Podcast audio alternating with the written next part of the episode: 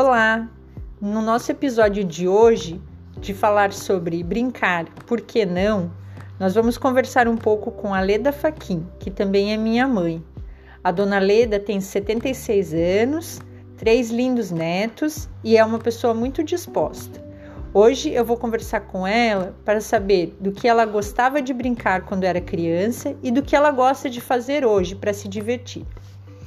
Dona Leda, fala um pouquinho pra gente de, do que, que você gostava de fazer quando era criança. Bem, eram muitas coisas que eu gostava de fazer.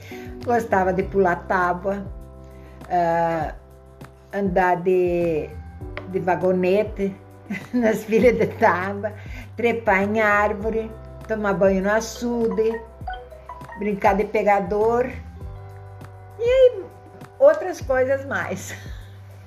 E agora ficam lá.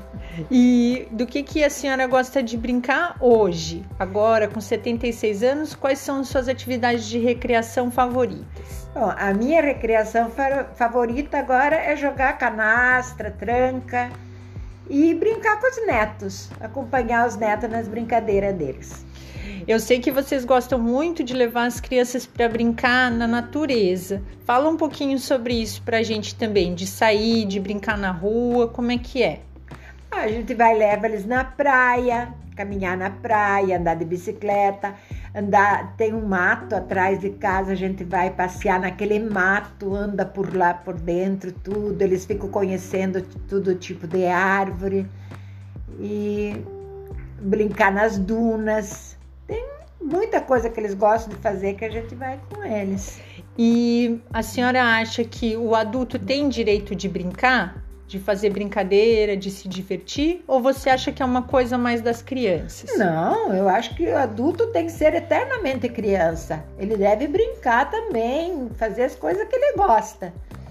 Ah, tá ótimo. Muito obrigada pela sua participação, dona Leda. Ok, dispõe.